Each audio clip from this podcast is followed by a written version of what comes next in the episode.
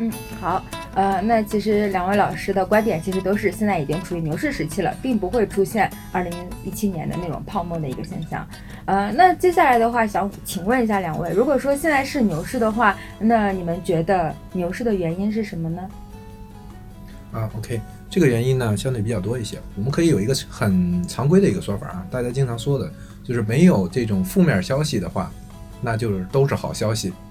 我们可以看一下一八年、一七年的时候出现过很多次的这种负面谣言啊，这种这个大的这种媒体的这种负面报道。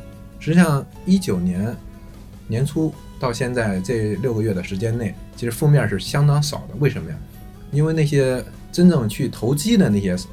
那些人基本上都被都被洗空了，嗯，所以现在真正留到这个现在的这些人呢，都是一些币圈的一些忠实粉丝，还有一些这个可能是一些资金盘，嗯，他们是希望这个比特币市场更好的，所以说这个利空消息啊，包括谣言啊，相对会少很多，这是其中一个。然后第二个呢，可能就是这个运营成本的问题，就是现在这么多的交易所，现在可能有全球有两千家交交易所吧。它需要一个基数、一个体积去支撑这些交易所的收益和一个怎么说呢？一个均衡吧。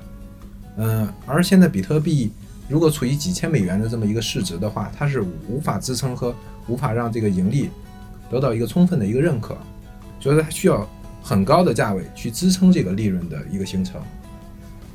嗯，呃，其实也有有有负面消息，就是但是其实起不到什么作用。就比如说印度。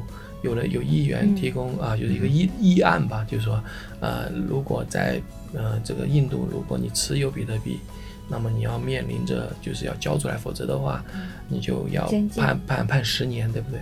所以他这些消息，其实这个消息放出来以后，按理来讲应该出现大规模回调，因为印度人口还比较多，投资比特币的也蛮多，但是发现恰恰相反，最近在印度那个从那个。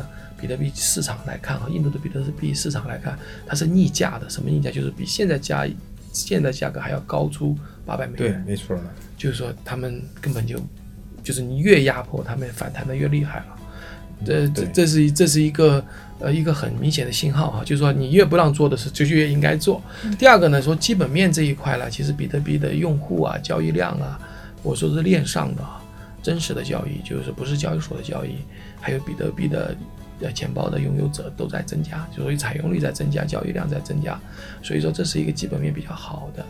然后加上呢，就是我们说的，呃，大的机构啊，投机构投资者，包括这个我们说的这个，呃，很多比较摩根呐，比如说摩根银行、大摩根大通，还有脸书是吧？嗯，他们都呃，包括美日本的那个 Line，他们都要去从事这个加密货币的发行。是。那么也就是说，这个加密货币的母。大母王吧，在大王吧，就是比特币嘛，币王嘛。那如果你要去发加密货币，可能跟它有关的。